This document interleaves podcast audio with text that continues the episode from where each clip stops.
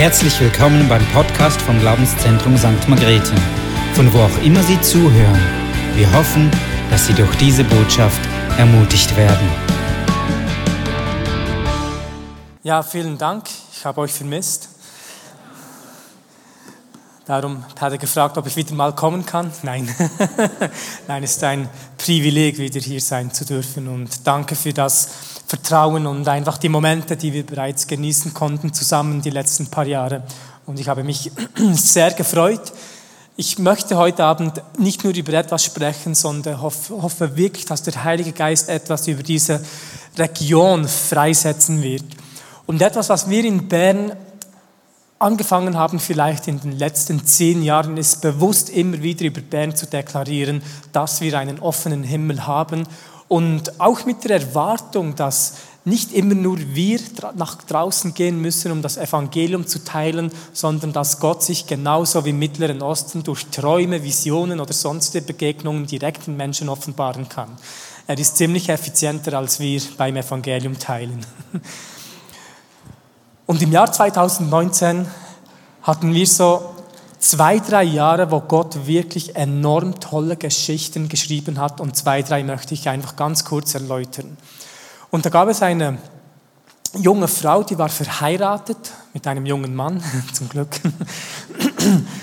Und die waren beide Wissenschaftler und haben sich jahrelang über die Gläubigen lustig gemacht. Gesagt, das sind Leute, die glauben jedes Märchen, die sind so etwas von naiv und haben uns in dem Sinn etwas belächelt.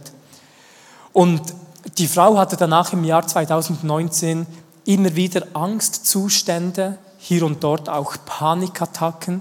Und so lief sie einmal durch die Altstadt in Bern und wurde aus dem Nichts von einer Wärme erfüllt blieb stehen und sie hörte eine Stimme sagen, du musst keine Angst haben, ich bin bei dir. Und sie schaute links, rechts, konnte niemand sehen und hat realisiert, oh meine Güte, derjenige, der all das erschaffen hat, was ich studiere, hat jetzt gerade zu mir gesprochen. Und sie hatte heimlich eine Bibel gekauft, angefangen, sie zu lesen, weil sie nicht wollte, dass der Mann weiß, dass sie jetzt auch zu uns Märchengläubigen gehört. Und da kam der Lockdown im Jahr 2020, Frühling, und sie waren beide viel zu Hause.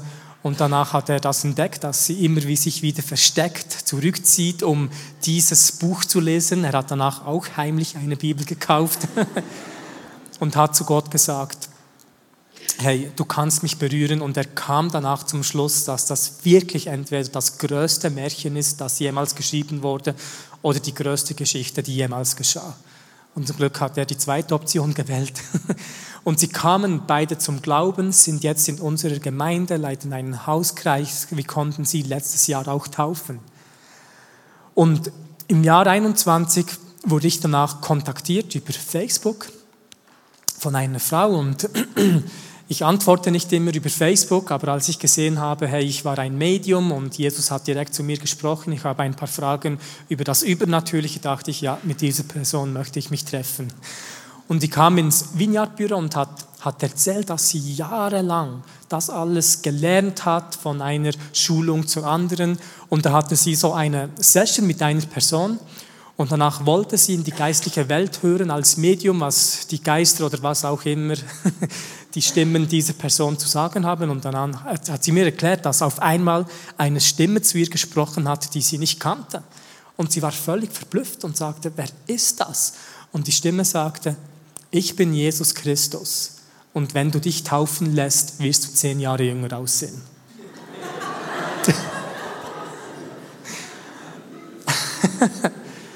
Das hat sie anscheinend alles gemacht. Ich kann jetzt nicht beurteilen, ob sie zehn Jahre jünger aussieht oder nicht. Ich habe sie nach der Taufe kennengelernt. Und sie hat mir erzählt, ja, dass sie jemanden kennengelernt hat, der war ähm, eine Zeit lang auch gläubig, aber jetzt hat er ist. Und als sie ihm diese übernatürlichen Erlebnisse geteilt hat, sagt er, du musst mit diesem Andrea Di Meglio connecten. Und der Atheist dazu mal ist jetzt ihr Freund und es sieht so aus, dass er immer wieder mehr zurückkommt. Wir haben auch gemeinsam andere Leute getauft im letzten Jahr und Gott ist etwas Spezielles am Machen. Eine andere Geschichte, auch ein Mann, der war ein Medium zu Hause beim ähm, auf dem Mobiltelefon etwas am Nachschauen und da kam eine hörbare Stimme und sagte, du verschwendest komplett dein Leben. Autsch. und er hat realisiert, ja, das hat er gemacht und er erkannte Jesus Christus und ging nicht in unsere Gemeinde, sondern ins ICF. Aber die anderen sind bei uns zu Hause. Vor ein paar Wochen, ich habe einen Freund, der ist vor etwa zehn Jahren zurück zum Glauben gekommen, weil er fast an einer Überdosis gestorben ist an Drogen. Einer meiner besten Freunde, Samuel. Und wir sind in der gleichen Region aufgewachsen und im Dorf, wo er aufgewachsen ist, Schönbühl, gab es sehr viele Menschen, plus minus in seinem Jahrgang, die leider in diese Drogenwelt gefallen sind. Und als wir letztes Jahr so gebetet haben oder immer wieder zusammen connected haben, wir wie gesagt, hey, das, was Gott in deinem Leben gemacht hat, wird ein prophetisches Zeichen sein für die ganze Region. Und da gab es einen junger Mann, der war hier und dort bekannt, war einer der größten Gangster in ähm, der Region, aber auch in Bern, in Bezug auf Drogendealen und auch selbst Drogen konsumieren. Und dieser wollte sich das Leben nehmen wollte sich aber zuerst noch eine Chance geben, hat sich einliefern lassen in eine Klinik, lang, lang stationiert, sechs Wochen. Und dort ist ihm in den Sinn gekommen, dass es doch diese komische Jesus-Nachfolger gibt. Und er ist sehr eng mit meinem Freund Samuel aufgewachsen und hat aus dem Nichts Kontakt mit ihm aufgenommen und gefragt, ob er ihn nicht besuchen würde gehen. Und er ging und er hatte gerade Ausgang an diesem Tag. Sie kamen noch spät abends zu mir nach Hause, irgendwie um 10 Uhr. Und wir haben noch Dessert zusammen gegessen, ihm die Bibel etwas erklärt und auch geschaut, dass er eine Bibel hat. Und wir haben gewusst, hey, in einer Woche hatten wir eine ähm, prophetische Konferenz. Und ich habe gesagt, hey, komm an die Konferenz, ich werde irgendwie organisieren, dass du ohne Bezahlung reinkommen kannst. Und danach eine Woche später war der Samstag. Und er ist gekommen, der Saal war voll und der Sprecher hatte, kaum ist er hingesessen, hat der Sprecher einen Eindruck und gesagt, wenn du hier bist und du wolltest mit deinem Leben aufgeben, komm nach vorne. Und haben Menschen manifestiert, vor allem unser Pastor Marius, für diejenigen, die ihn kennen, er hat gezappelt und Geräusche gemacht. Und das war der erste Eindruck von unserem Freund von Kirche. Der kam hinein, da war ein Amerikaner mit Eindrücken und Leute gingen nach vorne und haben manifestiert und ich habe gedacht, Herr, jetzt ist alles kaputt. und danach ist er selbst aufgestanden, ging nach vorne und stand nach vier, fünf Minuten, ersten, ersten Mal ein Kirchensetting so auf vorne. Die Hände bereits erhoben, Marius, unser Pastor, ging zu ihm hin und hat einfach zehn Minuten mindestens über ihn prophezeit und Leben in ihn hineingesprochen. Und er war selbst dort am Zittern, am Weinen, völlig überwältigt von der Liebe Gottes, ging am Abend zu, zu seiner Freundin und hat erzählt, hey, das, das war einmal ein ganz anderer Schub, den ich heute erlebt habe.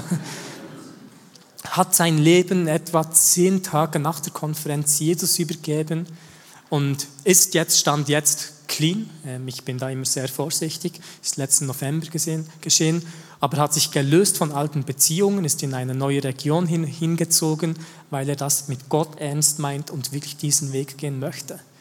Und ich bete, dass Gott solche Geschichten mehr und mehr in der Schweiz schreibt nicht, dass er sich Menschen offenbaren muss, weil wir so schlecht sind mit dem Evangelium teilen. Nein, aber dass noch etwas Zusätzliches kommt, wer uns einfach hilft, seine Kinder ins Reich Gottes zu holen.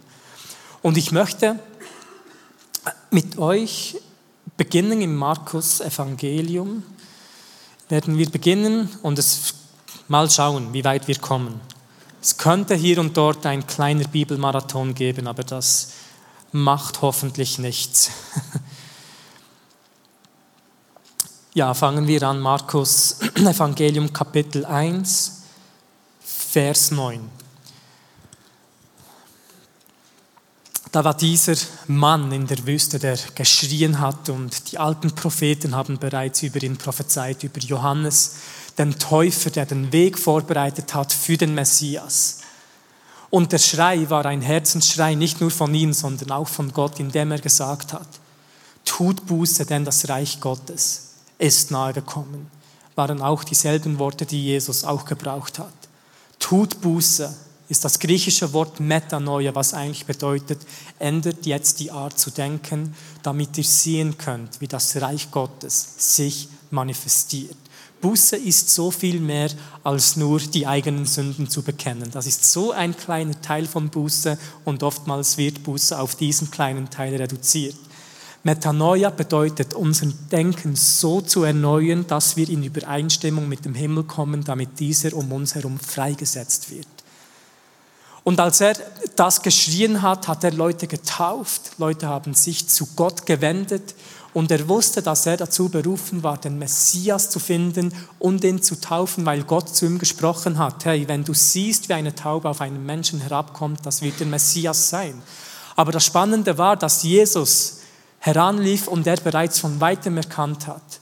Sieht, das ist das Lamm Gottes, das die Sünde der Welt wegnimmt. Und Jesus kam und ließ sich von Johannes taufen. Und wir lesen hier in Vers 9. Und es geschah in jenen Tagen, Jesus kam von Nazareth in Galiläa und wurde von Johannes im Jordan getauft. Und sobald er aus dem Wasser heraufstieg, sah er die Himmel sich teilen und den Geist wie eine Taube auf ihn herabfahren. Und eine Stimme kam aus dem Himmel, du bist mein geliebter Sohn, an dir habe ich Wohlgefallen gefunden. Der Himmel hat sich in diesem Moment geteilt als Jesus getauft wurde.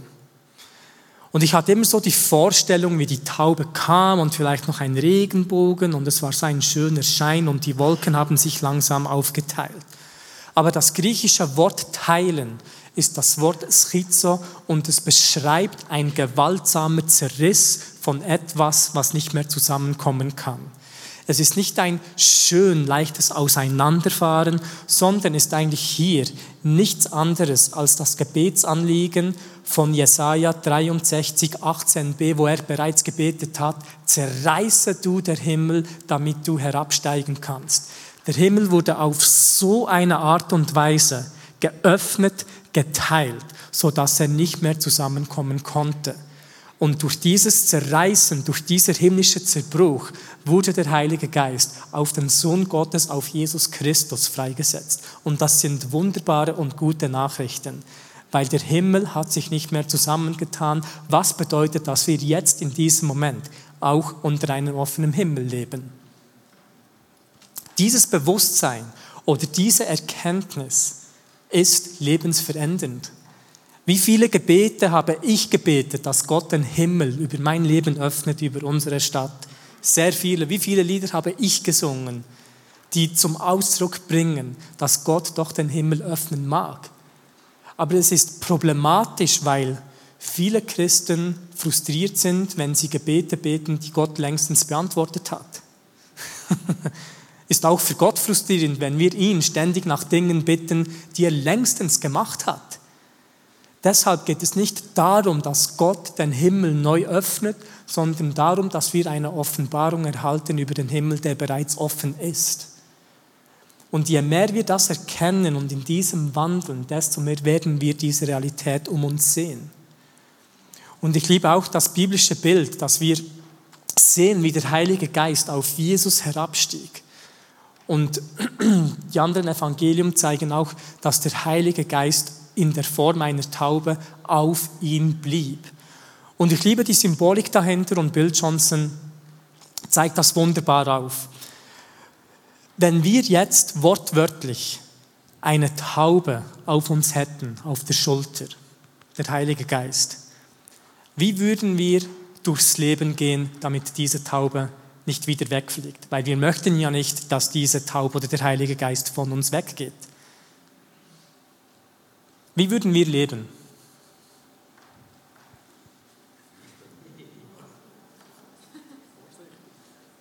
Vorsichtig, okay, ja. Füttern ist immer gut. hm? Für sie sorgen. Ja. Vorsichtig. Wir würden nicht herumspringen, nicht in eine Wand hineinrennen. Der Schlüssel ist, wir würden jeden Schritt machen mit der Taube im Hinterkopf. Versteht ihr, was ich meine? Das Bewusstsein der Gegenwart Gottes ständig in unserem Leben zu haben, manifestiert die Gegenwart Gottes über unserem Leben. Und es ist dieses Bewusstsein von innen, dass der Heilige Geist auf uns ruht, dass er in uns lebt oder der Himmel offen ist, dass diese Realität um uns ähm, freigesetzt wird. Weil es wird immer das in deinem Leben freigesetzt, wo du dir am meisten bewusst bist. Deine inneren Realitäten werden früher oder später immer zu deinen äußeren Realitäten. Deine äußere Realität ist oftmals eine Reflexion von deinem inneren Sein. Und der Himmel ist in diesem Moment nicht mehr zugegangen, sondern steht seither offen. Und so oft versuchen wir in unsere prophetische zukünftige Bestimmung hineinzugelangen, ohne dass wir in den vergangenen Verheißungen verankert sind. Und das klappt oftmals nicht. Gott möchte, dass wir zuerst in den vergangenen Verheißungen wie der offene Himmel verankert sind, weil diese Verheißungen, der Glauben in das, was Gott bereits gemacht hat, uns in unsere prophetische Zukunft hineinkatapultiert. Das ist ein wunderbarer Zusammenhang. Und die Bibel ist vollgespickt von wunderbaren Verheißungen, wo wir uns verankern können. Wir haben heute Morgen etwas kurz darüber gesprochen, dass wir jetzt zum Beispiel in diesem Moment laut der Bibel an himmlischen Orten sitzen. Das war nicht eine Symbolik, die Paulus irgendwie aufzeigen wollte. Nein, er hat gesagt, wir sind mit Christus gestorben. Wir wurden mit ihm auferweckt und wir sind mit ihm aufgefahren und sitzen jetzt mit ihm in der Himmelswelt in Jesus Christus. Epheser 2,6 oder Kolosser 3. Die Bibel sagt, dass wir Teilhaber dieser göttlichen Natur sind. Ich liebe solche Verse. Sie geht weiter und sagt, dass wir nicht nur von neuem geboren sind, sondern von oben geboren, aus dem Geist heraus geboren oder dass wir Himmelsbürger sind in diesem Moment. Und wir haben immer diese Entscheidung, die wir machen können, uns füllen zu lassen mit solchen wunderbaren Wahrheiten oder abgelenkt zu sein von dem, was auf der Welt geschieht. Und die Corona-Pandemie hat das sehr gut aufgezeigt. Tut mir leid, bringe ich alte Wunden wieder auf. Aber der Feind versucht uns ständig abzulenken, dass wir uns nicht bewusst sind, was das Wort Gottes über uns sagt, was das Wort Gottes sagt, wer wir sind. Und durch dieses Ablenken versucht er ständig Spaltung zu bringen. Und am schlimmsten ist, dass unschuldiges Blut vergossen wird. Er möchte, dass Menschen aufeinander eingehen. Und hier und dort hat er das geschafft. Denn dort, wo man beim Abendmahl nicht mehr einander in die Augen schauen konnte, hat der Teufel gewonnen. Aber Gott, der Geist Gottes, der offene Himmel, bringt diese Einheit wieder zusammen. Und auch in der Bibel gibt es eine wunderbare Geschichte, wo diese Spaltung sichtbar ist. Und zwar lesen wir die in der Apostelgeschichte 7, als der erste Märtyrer gestorben ist. Ist für mich aus verschiedenen Gründen eine wunderbare Geschichte. Apostelgeschichte, ja, Kapitel 7, Vers 54. Dort wird Stephanus gesteinigt aufgrund seines Glaubens, weil der Feind es geschafft hat, Spaltung zu bringen, so dass unschuldiges Blut vergossen wurde. Als sie aber dies hörten, wurden ihre Herzen durchbohrt und sie knirschten mit den Zähnen gegen ihn. Da er aber voll Heiligen Geistes war und fest zum Himmel schaute, sah er die Herrlichkeit Gottes und Jesus zu Rechten Gottes stehen ich versuche immer noch zu lernen, was es bedeutet, zum Himmel zu schauen. Und hier lese ich, aber als er fest zum Himmel schaute. Was bedeutet es, fest zum Himmel zu schauen? Die Augen weiter zu öffnen oder sie zusammenzukneifen? Ich weiß es nicht. Aber es gibt in diesen himmlischen Realitäten immer noch höhere Realitäten, die für uns verfügbar sind. Er war voll des Heiligen Geistes und fest zum Himmel schaute, sah er die Herrlichkeit Gottes und Jesus zu Rechten Gottes stehen. Und er sprach, siehe, ich sehe die Himmel geöffnet und den Sohn Gottes zu Rechten Gottes stehen. Sie schrien aber mit lauter Stimme, hielten ihre Ohren zu und stürzten einmütig auf ihn los. Und als sie ihn aus der Stadt hinausgestoßen hatten, steinigten sie ihn und sie Zeugen und die Zeugen legten ihre Kleider ab zu den Füßen eines jungen Mannes mit dem Namen Saulus.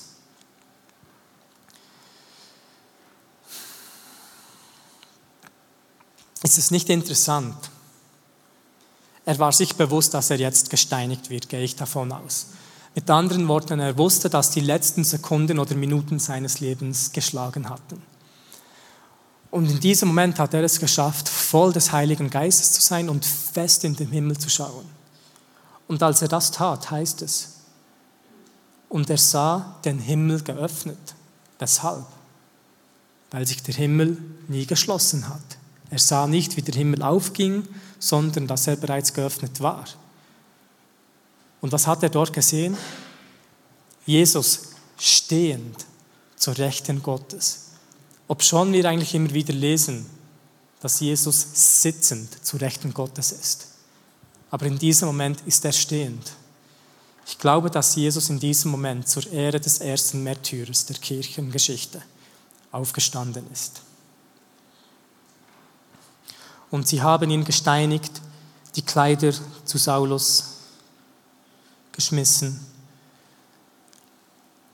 Aber Stephanus, der betete und sprach, Herr Jesus, nimm meinen Geist auf. Und niederknierend, kniend, rief er mit lauter Stimme, Herr, rechne ihnen diese Sünde nicht zu.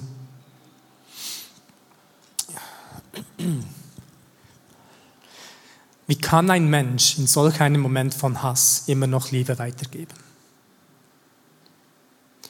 Wie kann ein Mensch in solch einem Moment nicht Gleichen mit Gleichen vergelten wollen, sondern die Natur Gottes offenbaren? Könnt ihr euch das vorstellen? Er wird verfolgt und gesteinigt und betet genau für diejenigen. Herr, vergib ihnen, denn sie wissen nicht, was sie tun und die Gnade und Barmherzigkeit Gottes wurde freigesetzt. Und der erste Märtyrer ist gestorben. Und das Blut der Märtyrer ist der Samen der Erweckung. Wir alle sind heute hier, weil wir auf den Schultern dieser Märtyrer stehen dürfen. Und er betete, Herr, rechne ihnen diese Sünde nicht an. Sie wissen nicht, was sie tun. Solche Dinge kann man nur sprechen, wenn man fest in den Himmel schaut. Wenn man trotz des Todes und Hasses immer noch eine himmlische Perspektive hat. Und ich glaube, dass die nur kommen kann, wenn man voll des Heiligen Geistes ist und unter dem Bewusstsein lebt, dass der Himmel geöffnet ist. Das ist wahre Verfolgung. Das ist wahrer Hass. Nicht das, was in den letzten paar Jahren geschehen ist. Ich kann noch so viel lernen, nicht? Offenbarung 4.1.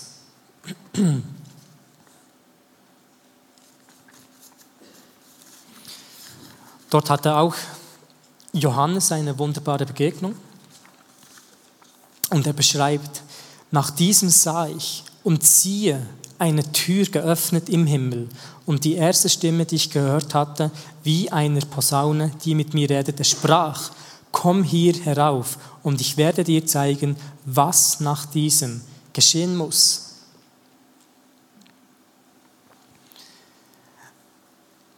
Nach diesem sah ich und siehe eine Tür geöffnet im Himmel. Und wieder sind, seht ihr eine Tür, die nicht aufgestoßen wurde, sondern die bereits offen war. Und er erhielt eine Anladung, Einladung von Gott, komm hier herauf.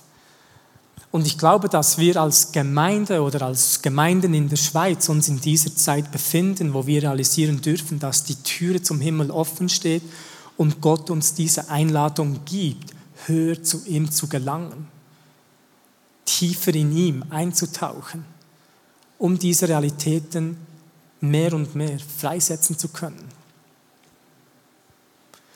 Denn wenn wir diese Realitäten freisetzen in Momenten von Ungerechtigkeiten, wie bei Stephanus, geschieht enormer Durchbruch. Wir haben gelesen, dass die Kleider von Stephanus zu Saulus geschossen wurden, der später zu Paulus wurde. Und ich glaube, dass dieser Barmherzigkeitsmoment einen Riesenzusammenhang hatte mit dem Durchbruch von Paulus, der auch durch eine Begegnung, persönliche Begegnung von Gott zum Glauben gekommen war. Viel vom Esel, war blind, konnte ein paar Tage nichts mehr sehen. Ziemlich cool. Ziemlich cool. Aber ich glaube, dass in der Apostel 7 der Schlüssel war für die Bekehrung oder Umkehrung von Paulus, weil Stephanus sich erbarmt hat über diese Menschen. Und die Erbarmung kommt immer, wenn Menschen realisieren, der Himmel ist offen. Und es ist würdig für den König zu sterben. Und in der Liebe gegenüber den Menschen zu begegnen, die es am wenigsten verdient haben. Das setzt Gegenwart Gottes frei. Denn man kann nur so leben, wenn man innerlich wie zerbrochen ist durch diese göttliche Demut. Man kann nur so leben, wenn man alles tun möchte, damit diese Taube nicht wiedergeht.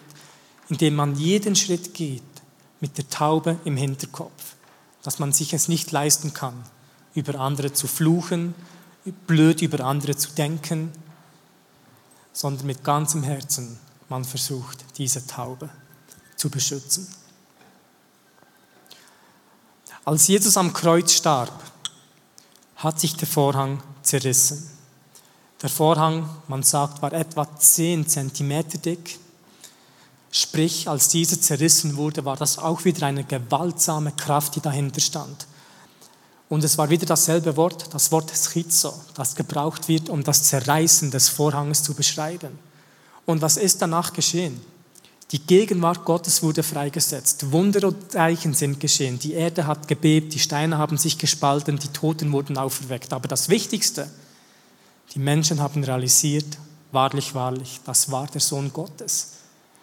Und es gibt diesen Zusammenhang von einem Zerbruch, von einem Zerreißen und von der Freisetzung des Geist Gottes. Der Himmel wurde zerrissen, der Heilige Geist wurde freigesetzt. Der Vorhang wurde zerrissen, der Heilige Geist wurde freigesetzt. Und die Bibel geht weiter und erklärt, wie wir Menschen, wir als Jesus-Nachfolger auch ein Tempel des Heiligen Geistes sind. Und der Tempel, ganz einfach beschrieben, hatte eigentlich wie drei Teile. Er hatte diesen Vorhof, diesen Innenhof und das Allerheiligste. Und auch wir Menschen, ganz einfach beschrieben, können auch sagen, wir bestehen aus drei Teilen. Wir haben einen physikalischen Körper, wir haben eine Seele und wir haben einen Geist. Und das ist eigentlich auch sehr parallel. Wir werden jetzt nicht dort zu tief eintauchen mit dem Tempel, wo unser Körper wie der Vorhof symbolisiert, unsere Seele wie der Innenhof und unser Geist das Allerheiligste. Und wenn wir in unserem Leben mehr und mehr sehen möchten, wie die Gegenwart Gottes um uns freigesetzt wird, ist es wichtig, dass wir immer wieder zu Gott gehen, damit dieser Vorhang in uns zerreißt, damit der Geist Gottes freien Fluss nach außen hat. Und dieses Zerreißen, innerlicher Zerbruch, eine göttliche Demut, fühlt sich nicht immer gut und wunderbar an. Aber es ist an diesem Ort, wo Durchbruch versteckt ist. Der Durchbruch ist immer im Zerbruch. Davon bin ich überzeugt. Und ich liebe zum Beispiel die Geschichten von Smith Wigglesworth. War ein wunderbarer Mann, war auch sehr wichtig für die Geschichte der Pfingstgemeinde. Er lebt schon lange nicht mehr, ist, glaube ich, vor über 70 Jahren gestorben, aber hat wirklich immer noch einen Einfluss aufgrund des Glaubens, den er vorgelebt hat. Und einige von euch mögen ein paar Geschichten erzählen. Eine der bekanntesten Geschichten ist, dass sie eine tote Person zu ihm gebracht hatten, damit er diese von den Toten auferwecken kann. Und er hat sie genommen und durchgerüttelt, um zu schauen, ob sie wirklich tot ist. Und hat danach gebetet, im Namen Jesus, Tod, ich befehle dir zu weichen, Leben kommt zurück, hat die Person an die Wand geschmissen und die Person ging langsam zu Boden immer noch tot. Und ich überlege mir immer, was hätte ich in solchen Momenten gemacht, wenn ich mit ihm im Raum gewesen wäre? Wahrscheinlich hätte ich beim ersten Mal gesagt, okay, das ist Smith, er weiß eigentlich, was er tut, jetzt hat es einfach nicht funktioniert, beten wir weiter. Aber Smith nahm der tote Mann, hat nochmals dasselbe gemacht, gesagt, Tod im Namen Jesus weicher, Leben kommt zurück, hat ihn nochmals an die Wand geschmissen und nochmals ging er langsam zu Boden, immer noch tot. Das wäre wahrscheinlich der Moment gewesen, wo ich gesagt hätte, Smith, ähm, ich ehre deinen Glauben, deinen Dienst, all das, was Gott durch dich gemacht hat aber können wir aufhören, tote Menschen an die Wand zu schmeißen?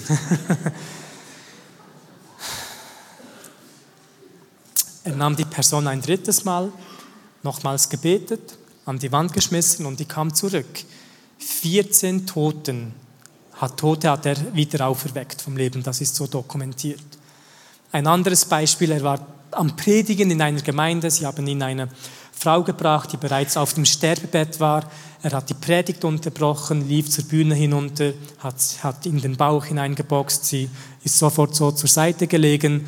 Ähm, derjenige, der sie gebracht hat, hat gesagt, super, jetzt ist sie tot. er hat gesagt, nein, sie lebt, ging wieder zurück zur Bühne, hat weiter gepredigt, 20 Minuten oder so ist sie aufgestanden, komplett geheilt. Er hat immer wieder Menschen geschlagen und die wurden geheilt.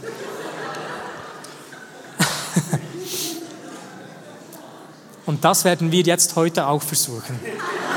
Nein.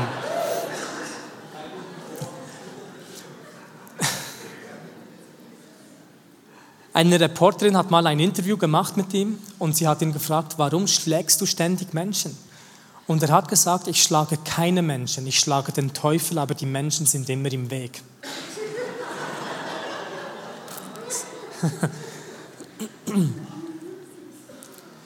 Und ich habe diese Geschichten gelesen und auch immer die Bilder gesehen von ihm. Der hat da immer so ernst reingeschnaut mit, mit seinem Schnauz und so.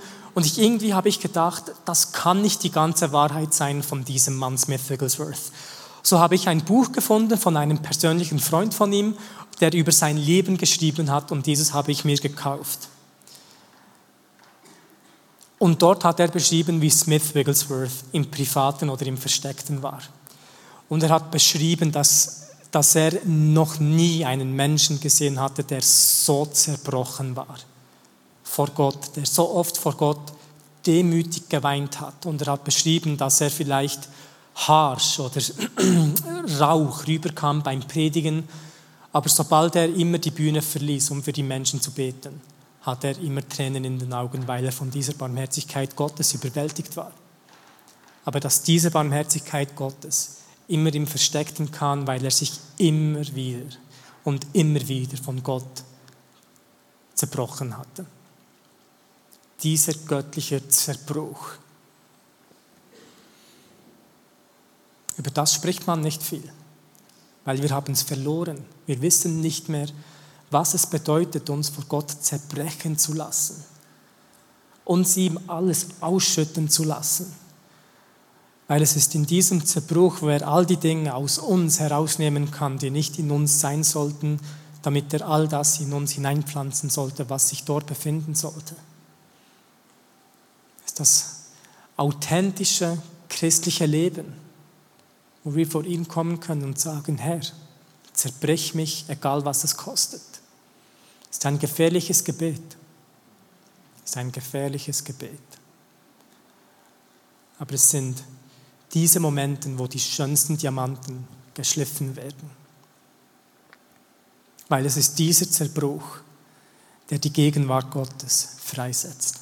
Oh.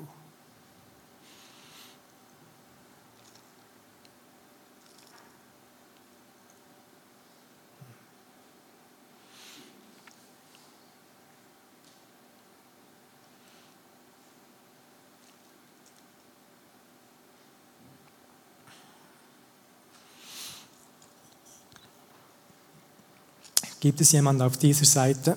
Du hast immer wieder mit starken Migränen zu kämpfen und sie fangen hier hinten an. Irgendwo hier. Halte doch kurz seine Hand auf.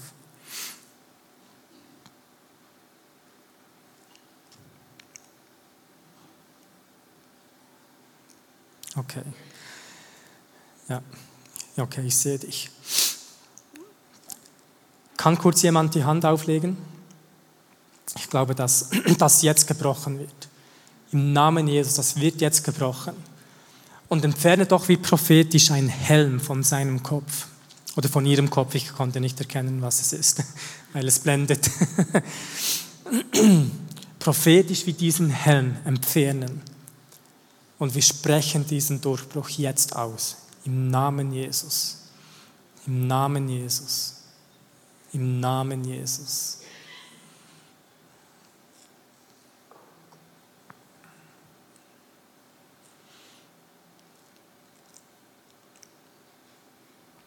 Eine Schulter ist jetzt auch gerade geheilt worden.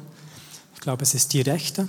Wenn deine rechte Schulter geschmerzt hat, versuche die jetzt zu bewegen. Versuche die jetzt zu bewegen. Wer ist das?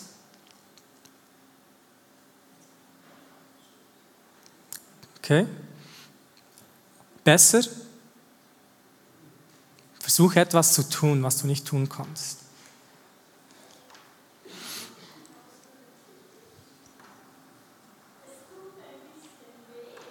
Tut ein bisschen weh. Kann jemand die Hände auflegen? Tun wir das Weh wegbeten. Soll doch jemand kurz die Hände auflegen? Und auch dort setzen wir im Namen Jesus Durchbruch frei. Im Namen Jesus keine Schmerzen mehr. Im Namen Jesus keine Schmerzen mehr. Hahaha. Ha, ha. Wir lachen über den Schmerz. Wir lachen über Krankheit. Weil Lachen versetzt uns in eine himmlische Realität. Weil die Bibel sagt, dass im Angesicht der Gegenwart Gottes volle Freude ist. Ha, ha, ha.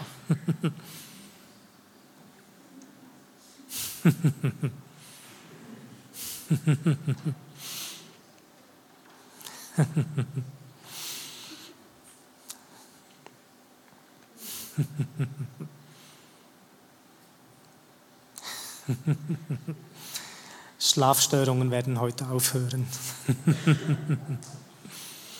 Come on.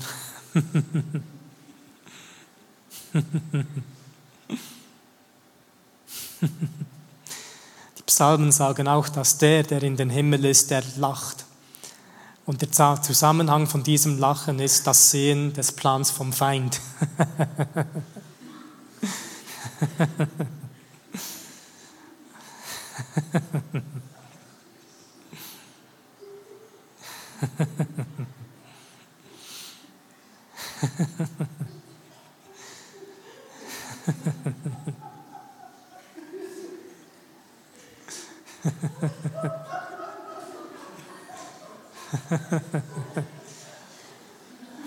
oh.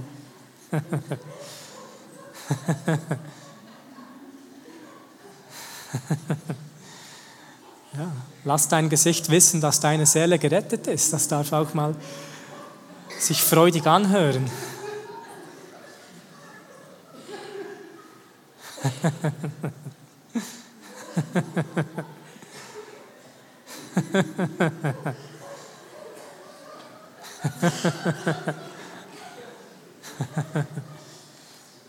oh.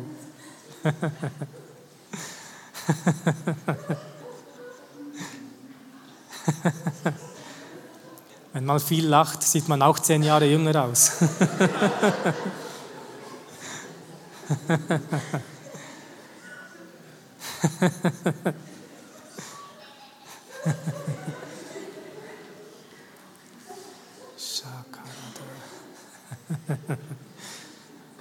Shandaradharata.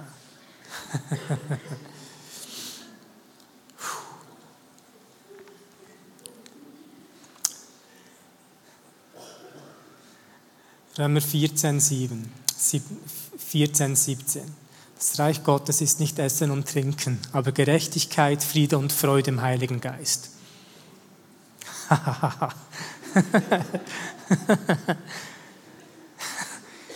Gerechtigkeit, Friede und Freude im Heiligen Geist. Gerechtigkeit, der der geistliche Aspekt abdeckt, dass wir endlich geistlich gesehen gerecht vor Gott sind. Endlich geistlich gesehen gerecht vor Gott. Dass falsche Wege richtig gemacht wurden. Das ist die Zusammenfassung von Gerechtigkeit. Und weil wir erkennen, dass unser Geist endlich gerecht ist, kann unsere Seele zur Ruhe kommen. Sie kann durchschnaufen und Friede finden. Und die Auswirkung davon ist, ist die Freude im Heiligen Geist. Gerechtigkeit, Friede und Freude im Heiligen Geist. Wenn Menschen lachen, ist das ein Zeichen, dass sie gerettet sind. Ist ein Zeichen, die Erkenntnis zu haben, gerecht vor Gott zu sein.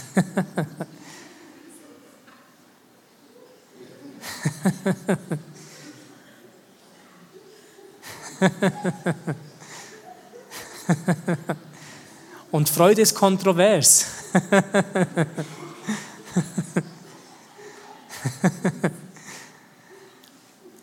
Niemand meckert darüber, wenn alle in einem Gottesdienst weinen, weil es heilig aussieht.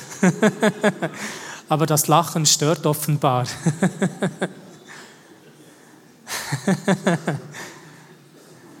Das Problem ist, dass ich ein Problem hätte, jedes Mal, wenn ich nach Hause komme und mein Kind weinen würde.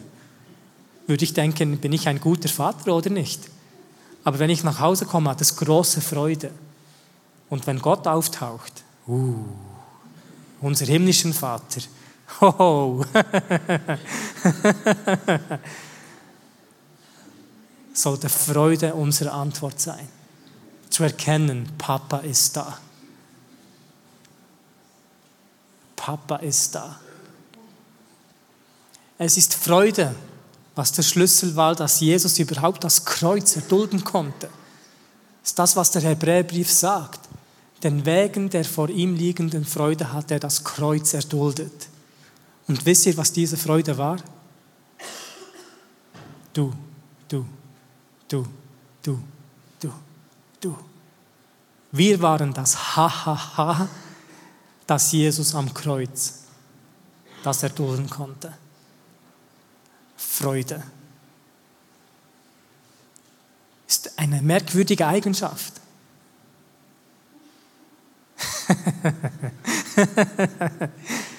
Oder auch Paulus. Wie kommt er dazu, uns aufzufordern, uns alle Zeit zu freuen?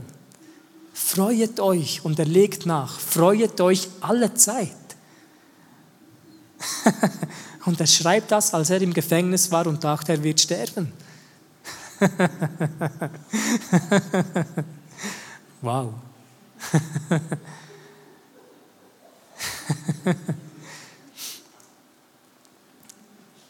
Vater, ja, brich du Lügen, die wir über uns selbst, über dich oder über unsere Umstände glauben. Lachen ist ein Zeichen, dass wir nicht beeindruckt sind vom Plan des Feindes. Es ist die beste Art und Weise, ihm zu widerstehen, damit er flüchtet. Gebe ich einfach so umsonst mit euch mit.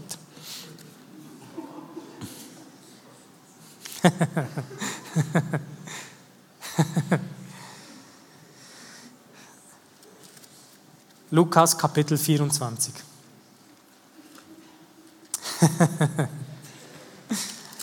Show.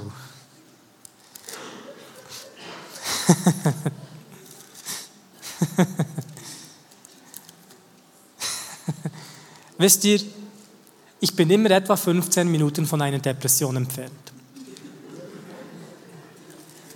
Wenn ich 15 Minuten über die falschen Dinge nachdenke, kannst du mich nicht mehr gebrauchen. Das meine ich ernst. ist auch nicht lustig.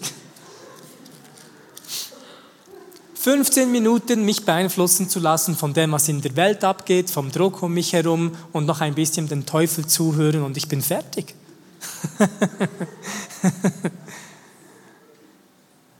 und ich sage nicht, dass es falsch ist, keine solche Gedanken zu haben, aber es ist falsch, mit diesen übereinstimmen zu müssen.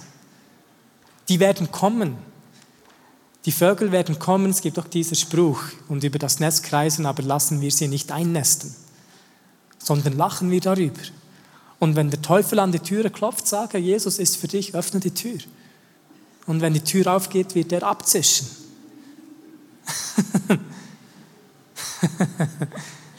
Wisst ihr eigentlich, wer Jesus ist?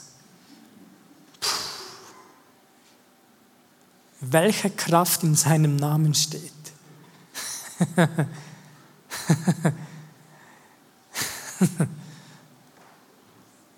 ich liebe Chosen, weil die Sendung einen freudigen Jesus zeigt. Come on. Ich habe die dritte Staffel noch nicht gesehen, aber werde ich bald anfangen. Hier gibt es eine wunderbare Geschichte. Lukas Kapitel 24.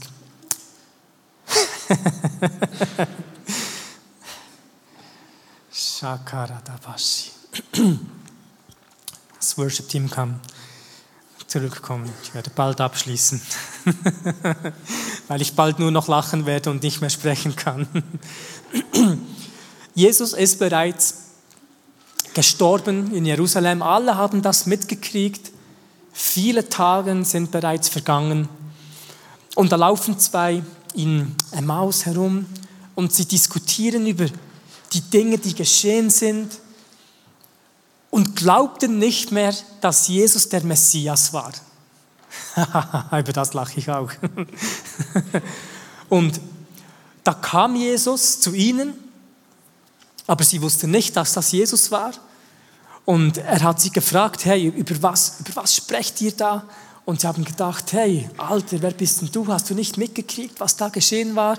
Und sie erzählen Jesus über Jesus, ohne zu wissen, dass das Jesus ist. Und Jesus ist mit ihnen mitgelaufen und danach nimmt er die, die Kontrolle und danach erzählt er ähm, erzählt Jesus über Jesus, ohne dass sie wissen, dass er Jesus ist. Und er legt ihnen die Schriften aus und erklärt ihnen eigentlich die Schrift. Und als es schon später geworden war, kommen sie in ein Dorf und wahrscheinlich wollte Jesus nicht mit ihnen ähm, mitgehen. Und wir lesen hier ab Vers 30. Und es geschah, Entschuldigung, und sie nötigten, 29, und sie nötigten ihn und sagten, bleibe bei uns, denn es ist gegen Abend und der Tag hat sich schon geneigt. Und er ging hinein, um bei ihnen zu bleiben. Und es geschah, als er mit ihnen zu Tisch lag, nahm er das Brot, segnete es und als, es gebroch, als er es gebrochen hatte, reichte er es ihnen. Ihre Augen aber wurden aufgetan und sie erkannten ihn und er wurde von ihnen unsichtbar. Und sie sprachen zueinander, brannte unser Herz nicht, wie er auf den Weg zu uns redete und wie er uns die Schriften öffnete. Jesus war mit ihnen und sie hatten immer noch keine Ahnung, dass das Christus war. Und auch hier sehen wir wieder, was geschieht, wenn etwas von Gott zerbrochen wird. Er nahm das Brot, segnete es, hat es zerbrochen und sie haben sofort realisiert, das ist Jesus Christus. Nochmals, der Durchbruch liegt im Zerbruch. Zerbrochene Menschen setzen die Gegenwart so frei, dass Menschen erkennen können, dass Jesus wahrlich der Messias ist. Und ich liebe diese Symbolik, dass der zerbrochene Leib Christi, Jesus, den Leib Christi nimmt, ihn bricht für den Leib Christi, der noch zerbrechen werden muss. Jesus, der Leib Christi, nimmt das Brot, der Leib Christi, und gibt es dem Leib Christi. Er, der bereits zerbrochen ist, zerbricht es für diejenigen, die noch zerbrechen werden müssen.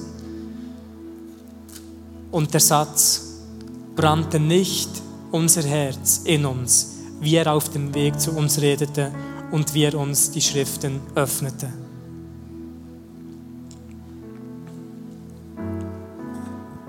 Es gibt wahrscheinlich nichts mehr, was mich stolz macht, wenn ich sehe, wie Menschen über eine lange Zeit für Jesus brennen. Es gibt für mich nichts Schöneres hier, zurückzukehren und das erste, war, war, erste Mal war wahrscheinlich 13 oder 14, ich weiß es nicht mehr. und zu sehen, wie du immer noch da bist, brennst. Björn immer noch da ist, brennst.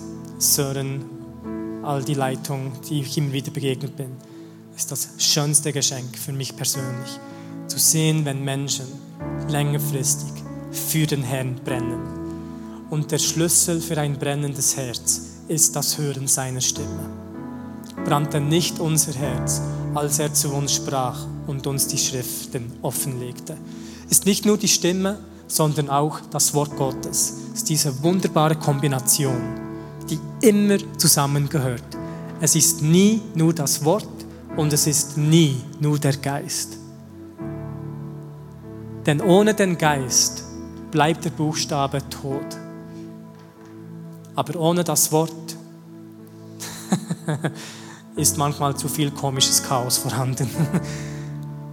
Diese wunderbare Kombination, Wort und Geist, wo ich glaube, wird für die nächste Zeit sehr wichtig sein.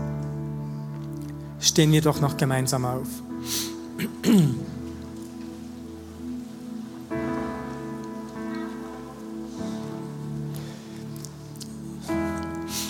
Jesus sagte, meine Worte sind Geist und sie sind Leben. Und er war derjenige, der es am besten vorgelebt hat, was es bedeutet, ein zerbrochenes Leben vor Gott zu leben. Immer wieder lesen wir, wie er mit diesem Mitgefühl Gottes gefüllt war und so die Kranken heilte. Das war der Schlüssel. Die Liebe zu den Menschen, die von diesem Zerbruch kam, war der Schlüssel für den übernatürlichen Dienst. Galaterbrief bestätigt auch, dass Liebe der Motor für den Glauben überhaupt ist. Und in der Bibel lesen wir auch immer wieder, dass Gott als Person, seine wohlbekannteste Eigenschaft ist die Liebe. Er ist Liebe.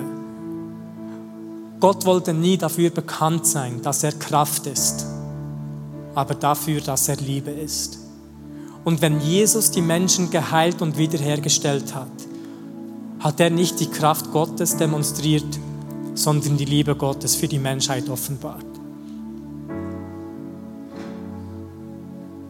Und ich bete, Vater, Heiliger Geist, dass du wirklich einfach kommst, lege doch deine Hand auf dein Herz, nicht das Herz auf die Hand. Aber dass du uns lehrst zu lieben, Heiliger Geist, dass du uns lehrst, so zu leben, wie dein Sohn gelebt hat. Ein Leben voller Zerbruch. Ein Leben voller Zerbruch. Und ich danke dir auch jetzt, Heiliger Geist, dass, dass Menschen jetzt in diesem Raum geheilt werden, freigesetzt werden, wiederhergestellt werden. Und dass das, was du mir offenbart hast wegen den schlaflosen Nächten, das bei vielen aufhören wird, im Namen Jesus. Dass wirklich die Gedanken wieder so einklingen können, damit sie in Übereinstimmung mit dem Himmel sind. Danke dir, Heiliger Geist. Danke dir, Heiliger Geist. Im Namen Jesus. Amen.